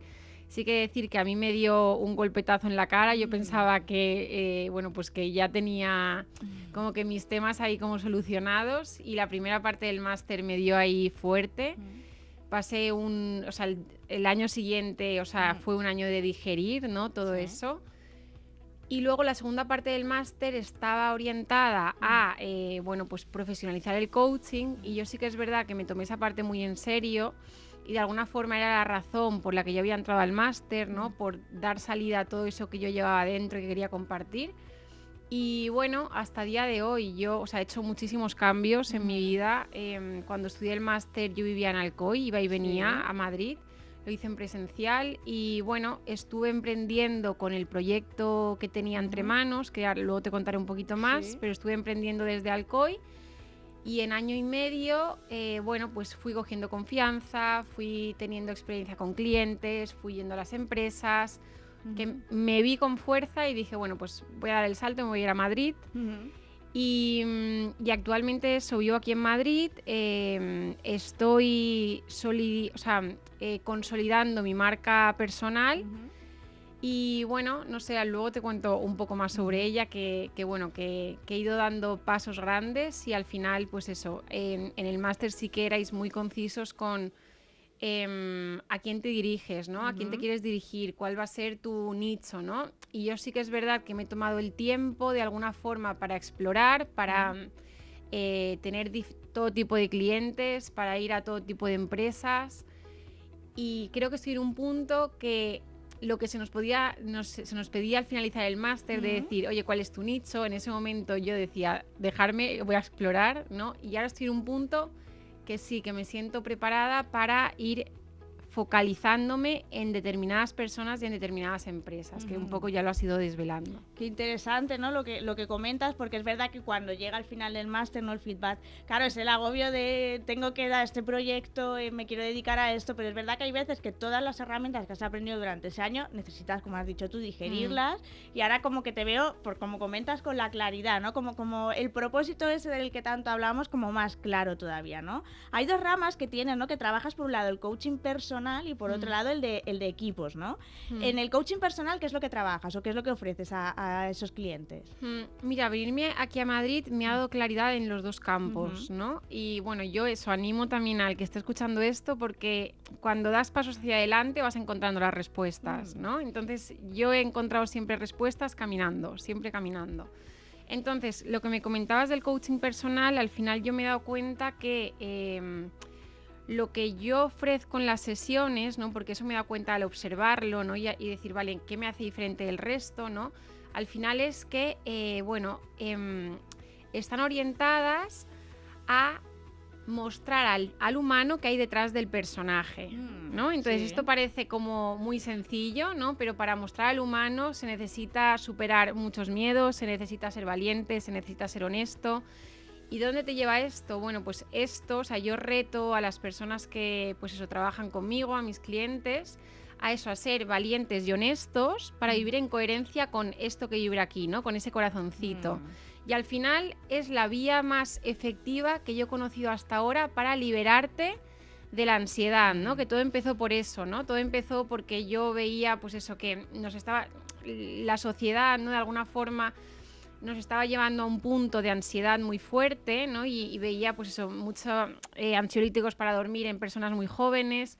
Y al final, esta, esta pócima, ¿no? Esta pócima que yo ofrezco es la vía más efectiva que conozco hasta el momento para liberarte de esa ansiedad. Mm, Claro. Y luego tienes la otra parte, ¿no? Que es, o sea, me llama la atención porque trabajas como las dos partes, la parte más personal, el tú a tú de uno a uno, y luego la parte de equipos, pero como, como he dicho, de equipos farmacéuticos, Mm. porque claro, como he dicho, tú te venías, o sea, vienes de la parte de, de farmacia, terminaste Mm. la carrera y, o sea, farmacéutica eres. Mm. Y entonces, ¿qué diferencia hay con un equipo de Mm. farmacéutico que, que otro tipo de equipos? ¿Qué diferencia encuentras? Claro, a ver, al final em, lo que yo, yo hago con los equipos, incluso, o sea, hablamos, o sea, tú conoces bien coaching de equipos, coaching ejecutivo, ¿no? Que Sí. al final es coaching en, en empresas, ¿no? Entonces, em, lo que yo hago es trasladar estas bondades que yo eh, comparto en el coaching personal, o sea, la- las traslado a eh, todo el sector farmacéutico. ¿Y por qué? Bueno, primero, ¿por qué a empresa? A empresa porque al final las empresas están formadas por personas. No nos podemos olvidar de eso. Y al final una empresa sin personas no funciona, ¿no? Entonces el, el capital humano es muy, muy importante. Entonces, bueno, por eso también quiero expandirlo a empresas. Y empresas hay muchas, Mm. eh, hay muchos compañeros míos que ya lo están haciendo muy bien ahí fuera, en todo tipo de empresas. Y otra vez me hice la pregunta de eh, a qué tipo de empresas yo le puedo aportar más valor, ¿no? Eh, me llegó esa pregunta y la respuesta fue pues a las empresas que mejor conozco, al sector que mejor conozco, ¿no? Que al final es el sector farmacéutico. Y bueno, además de ofrecerles, eh, pues eso, todas las bondades que el coaching puede ofrecer a un equipo, ¿no? O incluso a, a una persona en concreto, de, en un rango, a lo mejor un mando intermedio, ¿no? Que tiene algunas ma- mayores responsabilidades. em, lo que les ofrezco, además del coaching, es, vale, yo conozco vuestra guerra, ¿no? Yo conozco Mm. lo que, que, que hay entre manos, no conozco eh, cuáles son vuestros problemas diarios o con qué os estáis manejando, ¿no? cuáles son los retos. O sea, de alguna forma conozco más sobre ese sector Ujú. que sobre cualquier otro. Ujú. Entonces, eh, yo sí que, o sea, tengo experiencia en farmacia, sí que estuve trabajando en, en farmacia y bueno, mi intención es mantenerme muy pegadita a ese sector. ¿Por Ujú. qué? Porque al final a mí el mundo de la ciencia me, me apasiona. Ujú. Y bueno, tengo referentes muy chulos eh, que me inspiran mucho a seguir alimentándome de- del mundo farmacéutico. Por ejemplo, o sea, los conocerás. Sí. Por ejemplo, eh, referentes que, que compaginan o de alguna forma unen desarrollo personal con mundo de la ciencia. Podría ser María Alonso Puig. María Alonso. Puig utiliza Sí. toda la ciencia en pro a todo el desarrollo personal. Luego Marian Rojas, también es psiquiatra y también hace labor de divulgación, que los coaches hacemos mucha divulgación, ¿no? Y, y tanto María Alonso, que es médico, y, y, y Marian Rojas, que es psiquiatra, lo hacen así también, ¿no? Incluso también Nazaret Castellanos, Sí, que, también eh, junta las dos cosas, entonces eso me llama mucho la atención, ¿no? Entonces eso, eso me anima a seguir formándome dentro del mundo de la farmacia y seguir haciendo, seguir poniendo esfuerzo en juntar eh, las dos partes. ¿Y crees que también esa parte de que la parte científica, esas personas que tenéis ese lado científico, digamos, más racional, habléis de coaching, por ejemplo, de desarrollo personal, que se ve siempre como una parte más mística, ¿no? O sea, se piensa que es una parte más eh, del alma que, de la, que del cerebro. ¿Crees que eso ayuda? Que, que vosotros hacéis la voz y digáis, oye, que es que esto, aunque hablemos de, emociones, aunque hablemos de, de estados eh, anímicos, de pensamientos, al final esto es ciencia también. O Mm. sea, ¿crees que eso ayuda? Sí, o sea, yo creo que ellos están haciendo una labor fantástica eh, a mí me inspira muchísimo. eh, creo que están abriendo un campo muy importante y al final que, pues eso, mm, pensamiento, emoción, o sea, todo eso repercute en nuestra fisiología, ¿no? Y al final eh, los, ah, están habiendo estudios, ¿no? Que al fin- el- lo- la ciencia a veces en esto va un poquito más atrasada que, que, mm, que lo que nosotros vivimos en la, en la realidad, ¿no? Que sabemos que hay muchos beneficios y luego la ciencia los corrobora, ¿no? Entonces, creo que están haciendo una labor fantástica, a mí me inspira muchísimo y a mí me gustaría, pues eso, poder eh, aportar como ellos aportan en, acercar eh, todo el mundo del desarrollo personal a la ciencia y al revés, la ciencia al mundo del desarrollo personal, porque creo que son dos cosas que, que, bueno, que tienen, o sea, que pueden que funcionan muy bien juntas y, mm, y que están relacionadas y no se pueden separar. Eres muy activa en redes sociales, compartes píldoras en tu cuenta de, de Instagram. Eh, cuéntanos, mm, eh, ¿qué tal lo aceptan o qué, cuál es el feedback de la gente? ¿Les gustan esas píldoras inspiracionales de reflexiones que compartes? Pues mira, al final, eh, para mí, yo me tomo con las redes sociales como un. mm, como pruebas piloto, Mm.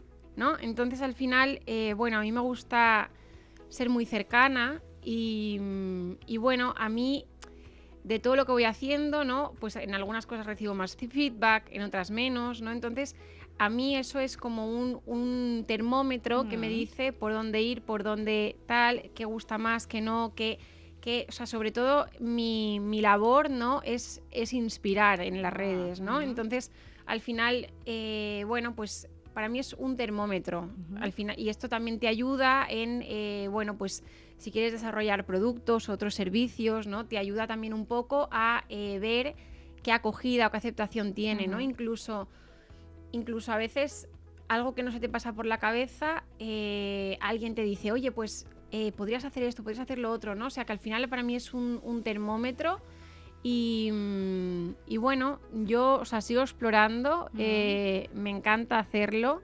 Creo que es una vía muy buena eh, para, bueno, es como mm, de alguna forma el, el darte a conocer, ¿no? El- el escaparate de alguna forma, ¿no? Y creo que cuanto más alineado esté ese escaparate, ¿no? A lo que tú ofreces, eh, bueno, pues creo que mejor te va a ir. Eh, ya por último, me gustaría preguntarte que si el propósito de Clara está cada vez más cerca, ¿lo estás consiguiendo, tu propósito, tu meta, o crees que tu meta se va a ir transformando con el paso de los tiempos? Mm.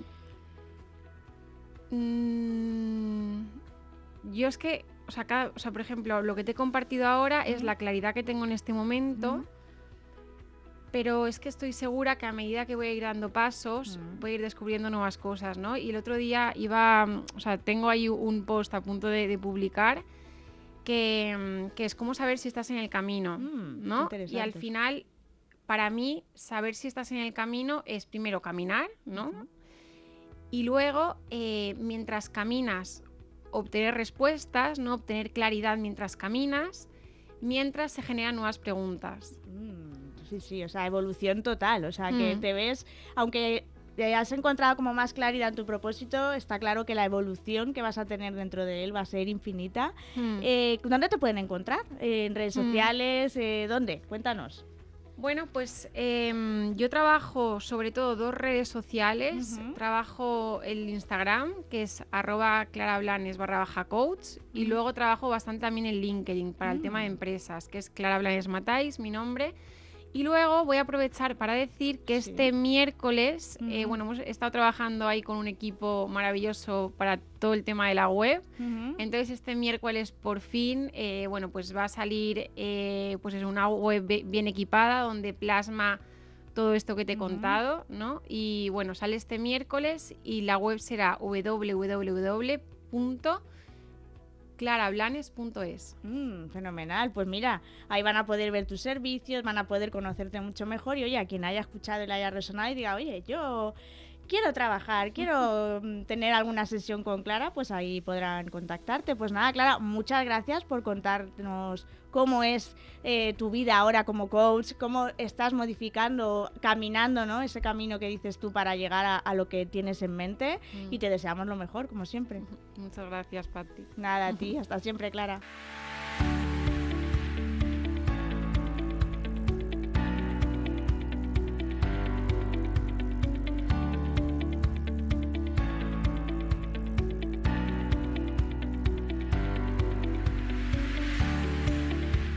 ¿Qué tal? Continuamos aquí en el programa. Vamos a Universidad de Coaching, ya sabéis, este espacio donde aprendemos un montón de cuestiones sobre desarrollo personal o relacionadas con el desarrollo personal.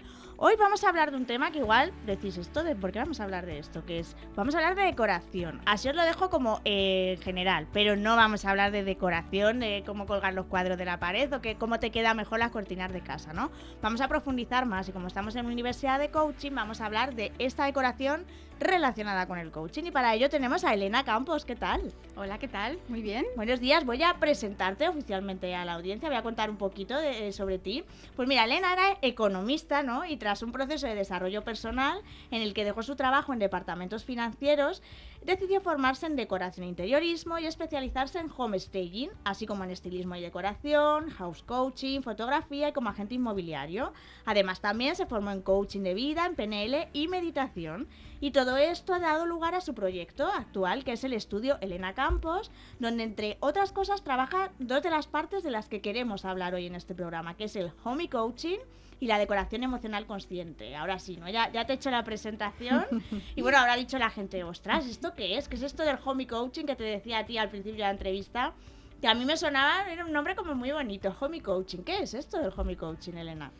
Bueno, pues es eh, mi propio método que he creado para eh, llevar un poquito a tierra, por así llamarlo, eh, a lo que es la decoración emocional consciente, que yo llamo. ¿no? Es una forma un poquito peculiar y especial de entender la decoración porque eh, aplico técnicas de coaching de vida eh, a las personas y también a los espacios, con lo Mm. cual, bueno, pues es una forma interesante de hacer que los espacios sean únicos, personales y que realmente reflejen la esencia de las personas.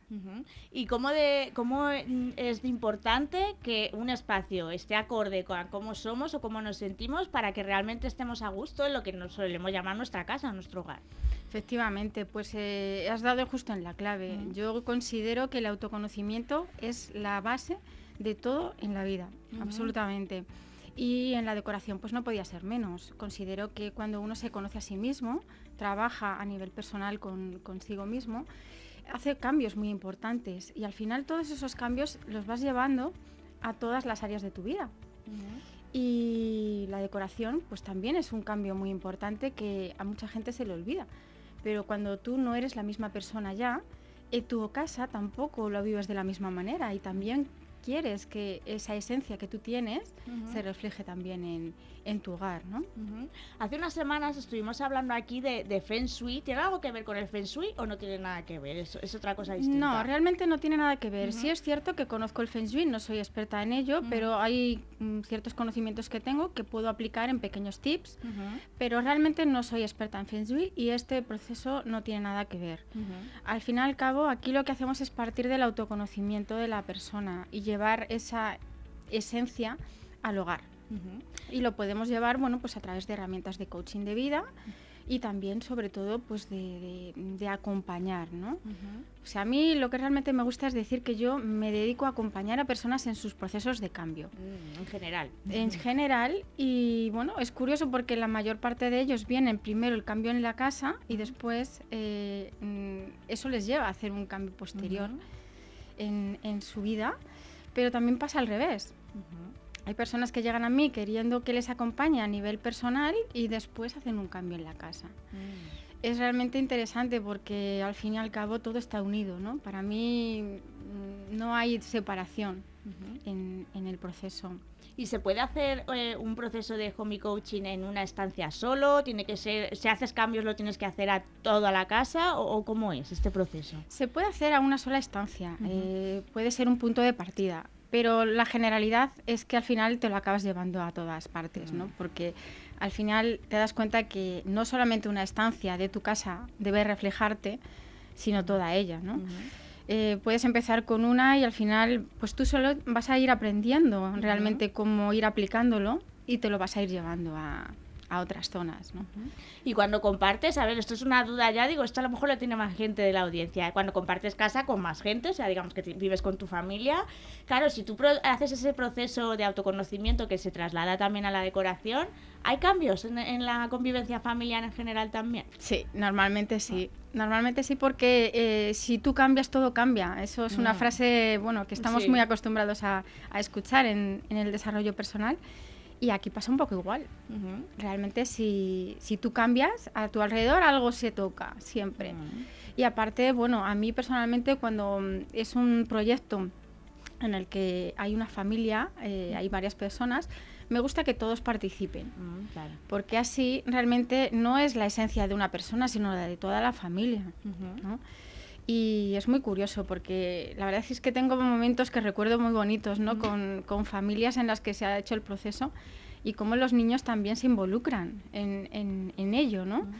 Niños que a lo mejor, pues no sé, mm, que tienen cuatro años o que tienen ocho, pero también pueden participar, por supuesto. Por ellos ya saben cuáles son los colores que les gustan, saben qué cositas les apetece hacer, cuáles no, y todo eso se puede llevar a los espacios, ¿no?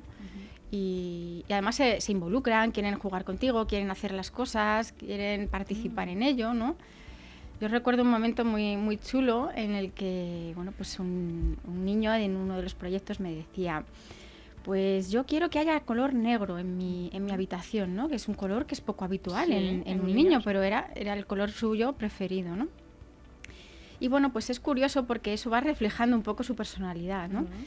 Y bueno, pues le dimos ese, ese toque negro en, en, su habitación y recuerdo que hasta él participó conmigo, me ayudó a poner el vinilo en su, en su mm. habitación. Son momentos bonitos. Sí, sí, sí.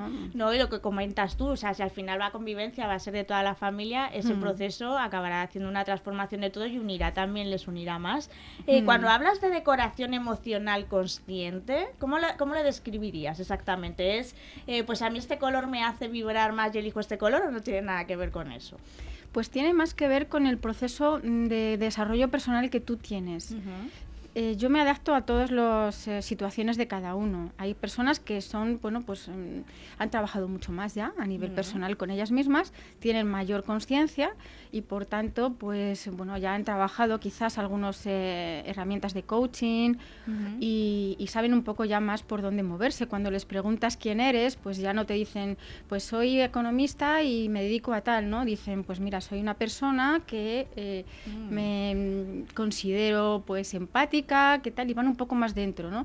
Entonces, la decoración emocional consciente significa adaptarte a cada uno y tratar de llegar a lo que es la esencia de la persona, a conocerles de verdad para transmitir sus valores, sus objetivos, las metas que tienen en su vida, ¿no? De alguna manera pueden llegar a reflejarse en el hogar y todos ya sabemos que cuando vemos eh, lo que queremos es más fácil alcanzarlo. Entonces, al final, la decoración también nos puede ayudar a eso, ¿no? Mm. Si yo pongo un vision board, por ejemplo, en la habitación y tengo clarísimo los objetivos que tengo y los estoy viendo todo el día, pues los acerco a mí. Mm. Y, ese vision board pues es un ejemplo, pero hay muchas otras cosas, ¿no? Es muy bonito ver cómo eh, las personas se empiezan a involucrar en ese proceso y empiezan a transmitir cuáles son sus valores y estás viendo cuáles son sus valores y los estás reflejando, ¿no? Ese, interpretar un valor y llevártelo a la decoración es precioso. Sí, porque luego, eh, lógicamente, se podrás decir eso de hogar, dulce hogar, ¿no? Porque te sentirás totalmente a gusto en ese entorno. Y si tienes cambios en tu vida, ¿Aconsejas hacer una reorganización decorativa de, una casa? Si tienes unos cambios importantes en tu vida, imagínate, eh, cambio de trabajo, mm, un divorcio, mm, cambios potentes, mm, ¿aconsejas que para eh, reorganizarse o estar en sintonía contigo hagas algún cambio en el hogar? Pues sí, efectivamente. De hecho, esa es una especie de, entre comillas, premisa que me gusta comentar siempre cuando la gente viene a mí. Eh, Homey Coaching es un proceso que parte del autoconocimiento, pero de un proceso de cambio que mm. estés viviendo. Y efectivamente, esos son los cambios en los que el cuerpo te pide algo más. Mm. Y cuando te pide algo más, lo llevas, pues eso, a lo mejor a tu trabajo, a tu vida, pero tu casa debe de reflejar también ese cambio. Si tú te has separado y hay una persona que sale del hogar, hay un espacio vacío, entre comillas, que, que queda ahí y que, bueno, pues ahora puedes encontrarle un, un nuevo, un nuevo uso o un- una nueva forma de verlo, ¿no? Entonces ahí es importantísimo entrar también y, y realmente, bueno, trabajarlo, ¿no? También, ¿no? Y, y eso es parte de- del home coaching, es, es exactamente eso. Eh, ver qué necesidad tiene la persona que, que viene a ti para buscando que le acompañes para poder reflejarlo en, en la casa. ¿Y el orden o desorden influye también? ¿O, o en tu parte es más decoración y no tiene nada que ver en este aspecto? Influye muchísimo. Mm. El orden siempre influye en la decoración y también influye en la persona. Claro. Para mí el orden eh, en un hogar es orden mental. Mm, realmente influye muchísimo también. Y también se utilizan eh, técnicas y, y, bueno, depende de tips y, muchas cuestiones que van enfocadas a ese orden. ¿no? Porque, como te digo, eh, cuando todo lo ves en su lugar y, y consigues que cada, cada objeto tenga su espacio, tú también encuentras tu espacio y tú también consigues eh, ese orden en tu vida que, que realmente todos demandamos, ¿no? Más consciente o más inconscientemente, todos queremos orden en nuestra vida. ¿Tienes a corto plazo o a medio largo plazo algún proyecto nuevo, algún taller o algo que, que quieras comentar a la audiencia o que quieras decirnos? Bueno, pues está en el horno. Ah, está, bueno, está- está en el está horno, gestando se está gestando y aún no puedo decirlo con, con exactitud. Pero si me seguís por allí por redes, pues lo vais a ir pudiendo ver porque sí, hay bastantes cambios en, en el proyecto, cositas nuevas que quiero hacer. Y sí, va a haber algún taller y alguna masterclass. Y también habrá directos, Mm. eh, que retomo esa parte que había olvidado un poquito y ahora pues quiero volver a, a mostrar un poquito más eh, este proyecto y también personas que están realmente eh, bueno, pues cercanas a ese proyecto, ¿no? Personas no cercanas en cuanto a, a que estén conmigo trabajando, que puede ser que sí o puede ser Sí. que no, sino que realmente se relacionen con, el, con este proceso de decoración y de crecimiento personal. Mm. ¿Y dónde te pueden encontrar? ¿Cuál es la red social donde, donde más te pueden encontrar? Pues eh, sobre todo me vais a poder encontrar en Estudio Elena Campos, tal cual. Sí. Estoy ahí en, en LinkedIn, en, en- en- sobre todo en Instagram. Y bueno, pues en mi web también me podéis seguir. eh, también tenéis acceso ahí a, a un ebook gratuito que os puede mostrar también un poquito de información al respecto. Y, y está pues en la misma dirección, Elena Campos, estudioelenacampos.com. Perfecto, pues nada, Elena, muchísimas gracias por, por habernos contado esta parte del homie coaching que, que a mí me, me parece maravilloso. Y nada, te deseamos lo mejor y que la gente esté atenta a ver, a ver esas novedades que nos traes, Perfecto, ¿vale? muy bien. Pues muchísimas gracias a vosotros por esta oportunidad de hablar con vosotros y mostrar esta parte de mí. Vale, hasta siempre, Elena. Gracias.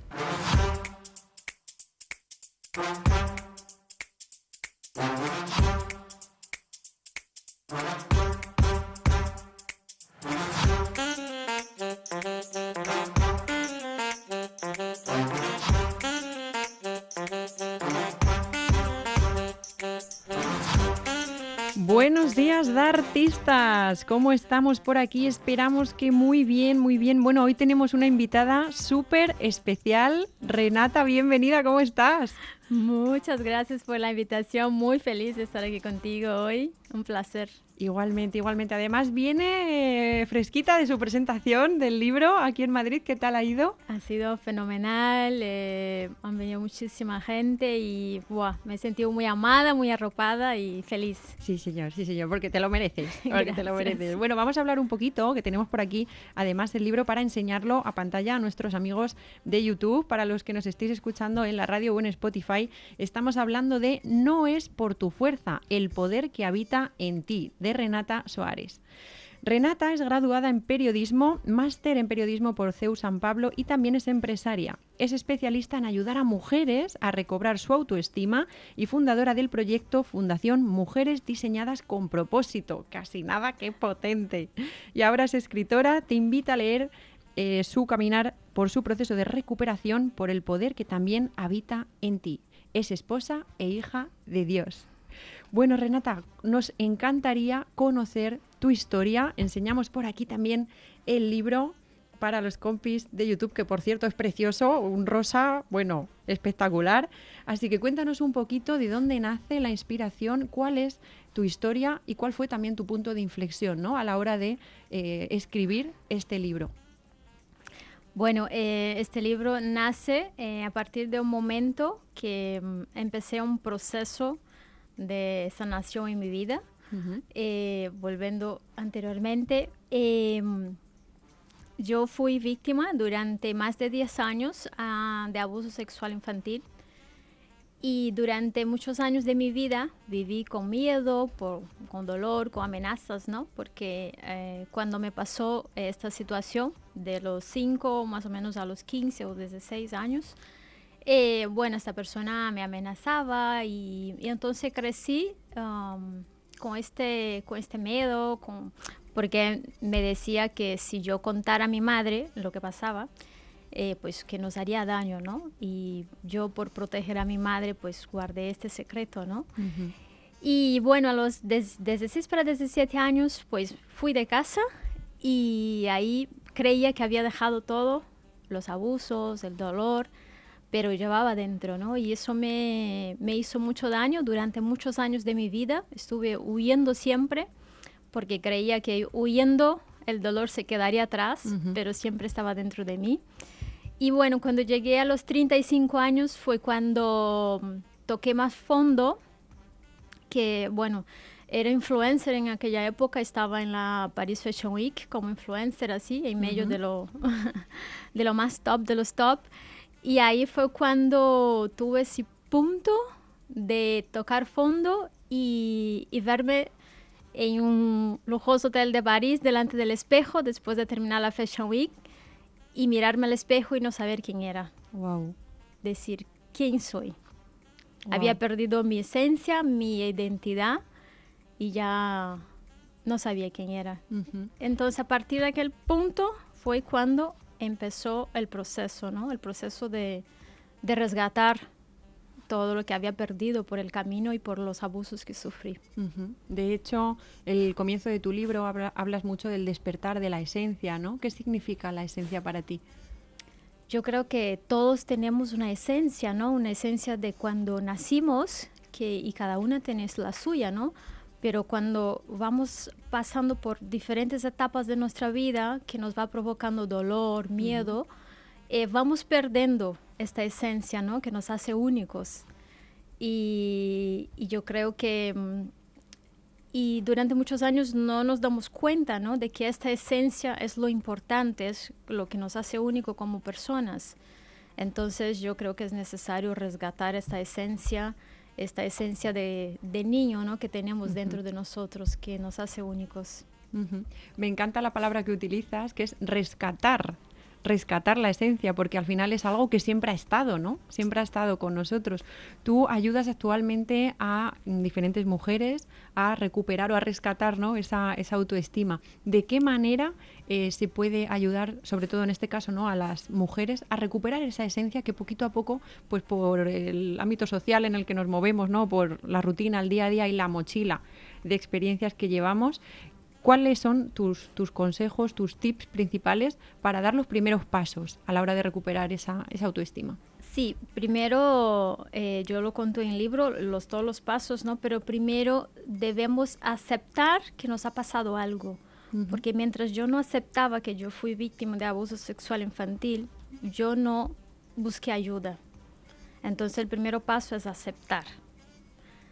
Y eh, el segundo paso es buscar ayuda buscar ayuda, sea donde sea, ¿no? Yo tengo hoy un proyecto Fundación de Ayuda a las Mujeres, que es un grupo de apoyo donde las mujeres, pues, eh, teníamos mujeres que han sufrido de todo, ¿no? Entonces allí siempre llega alguien, se conecta con, con otra mujer y allí es un lugar donde se puede hablar y se puede abrir eso, ¿no?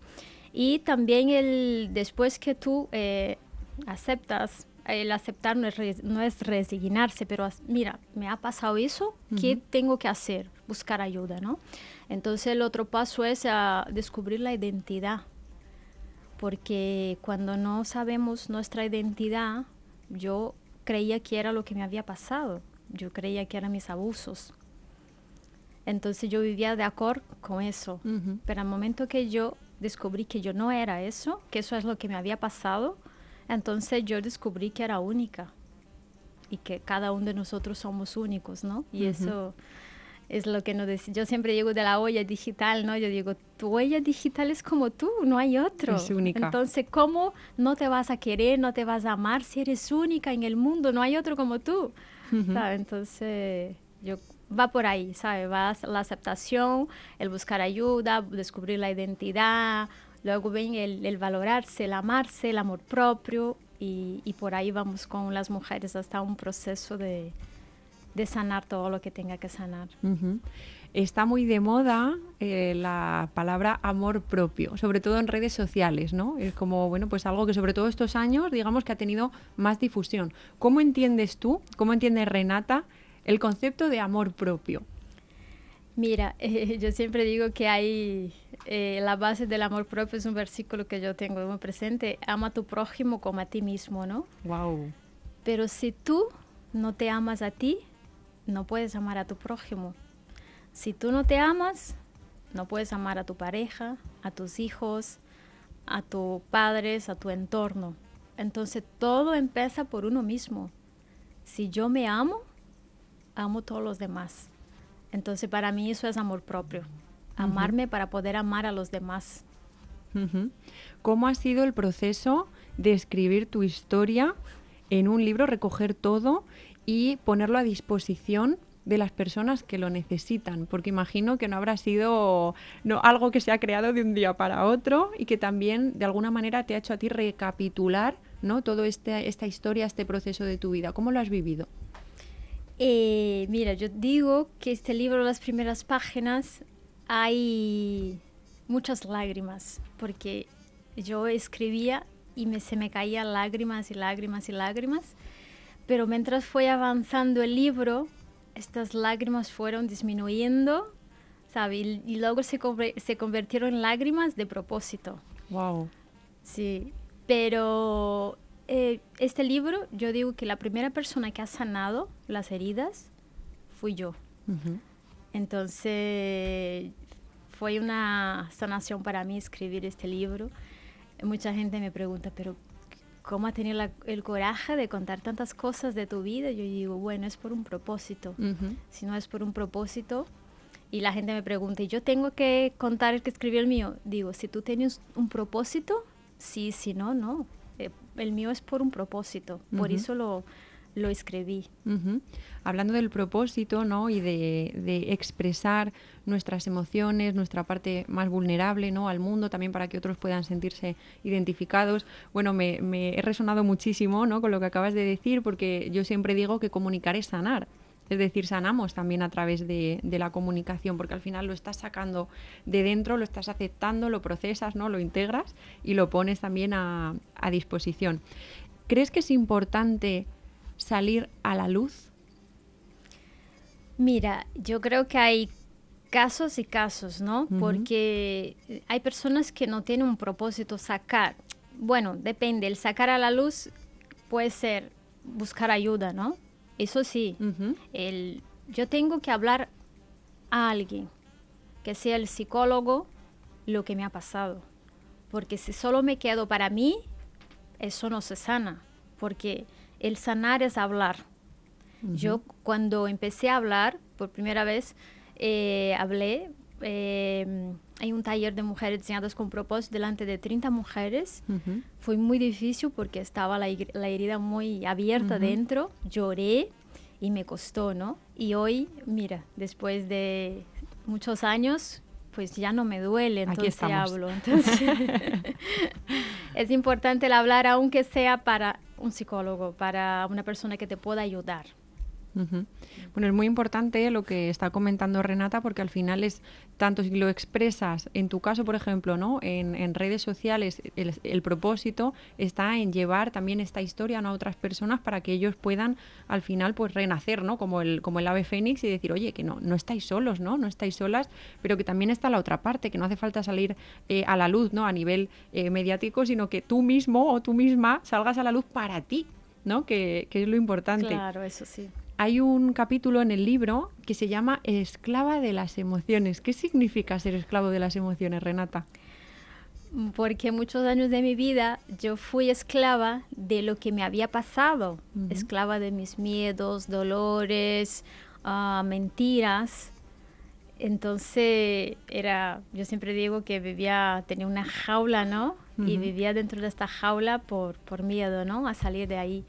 Y, eso es el esclavo de las emociones. Yo era esclava de, lo, de mis emociones que tenía dentro. Hoy soy libre. Ya he abierto el, la jaula y, ya soy libre de, esta, de estas emociones. ¿Qué eh, síntomas crees que puede tener una persona que actualmente sea esclavo o esclava de las emociones? Mira, em, vergüenza, eh, miedo, dolor, em, todos esos sentimientos, sí. Mm. ¿Cómo conseguiste tú dejar de ser eh, esclava de esos sentimientos o, por dónde empezaste para aquellas personas que nos estén escuchando y digan, yo soy esclava, yo, yo también, ¿no? En este momento lo siento, ¿no? De esta manera, ¿qué pasitos puedo empezar a dar para por lo menos hacerme consciente de que efectivamente esto me está sucediendo a mí? Yo, en Mujeres Diseñadas con Propósito, tratamos mucho el tema de las heridas en la crianza, ¿no? Que de ahí empieza todo, lo, lo emocional nuestro, ¿no?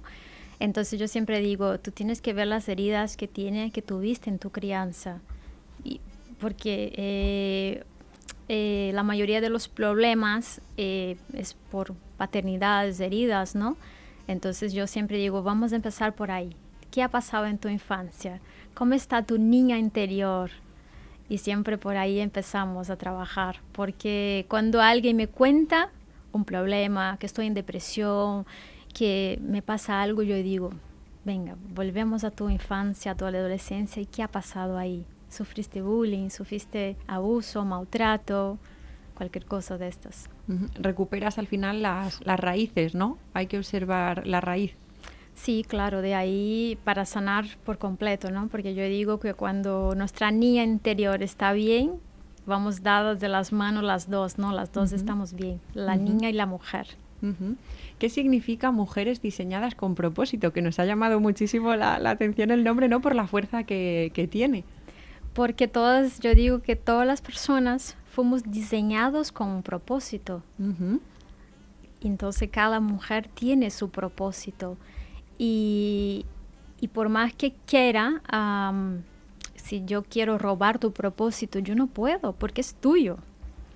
¿Sabes? Y si tú no lo vives, lo perderá, pero nadie puede sacar lo que es tuyo, tu propósito. Fuiste diseñada con eso. Dice, mira, este propósito es tuyo.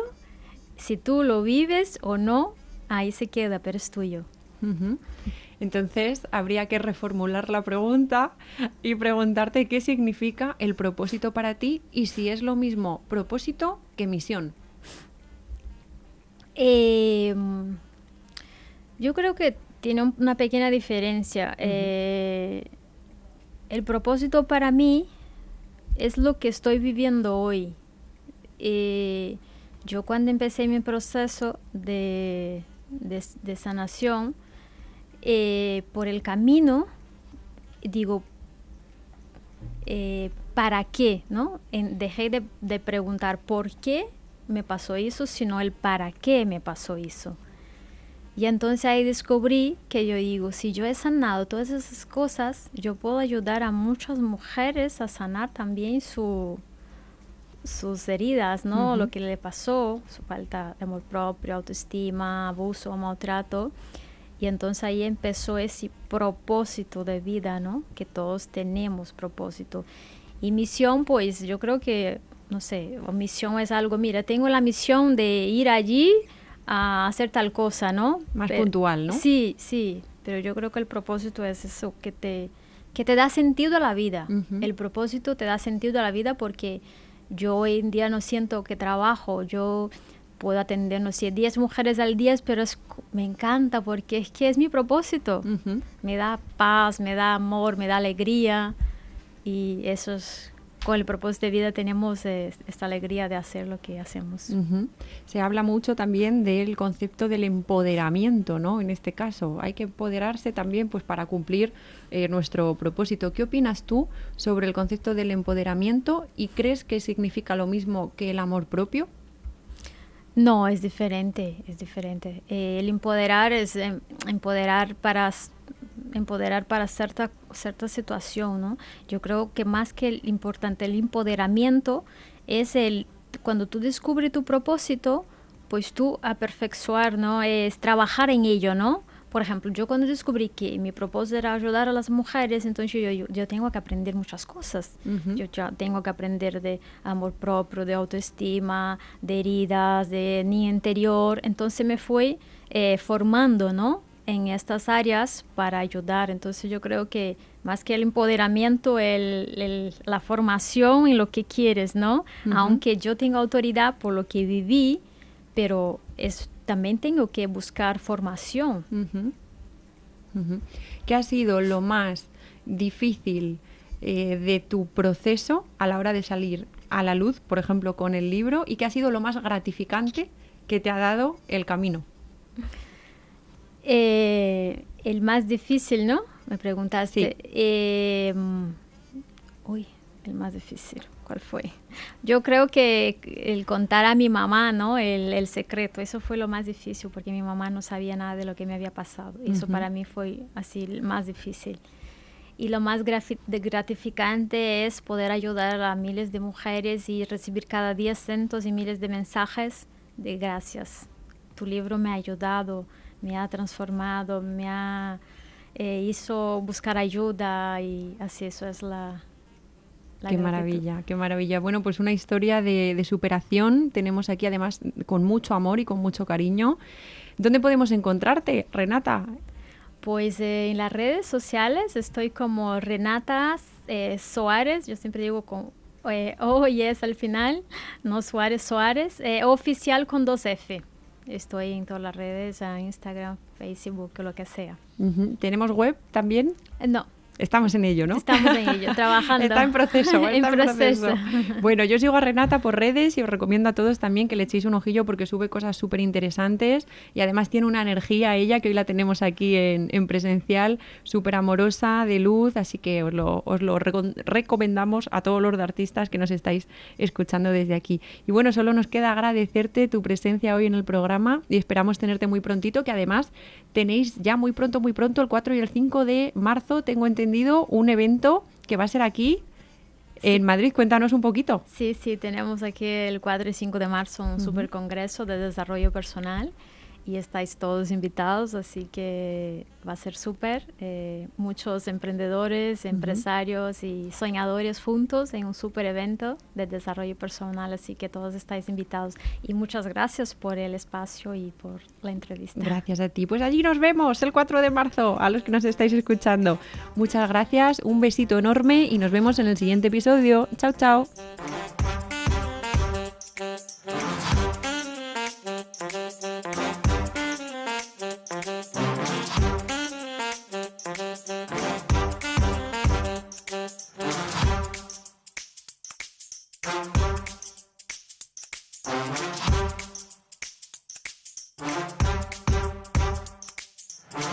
Disfruta de la radio, del medio de comunicación más creíble. Radio Libertad, Madrid, 107.0.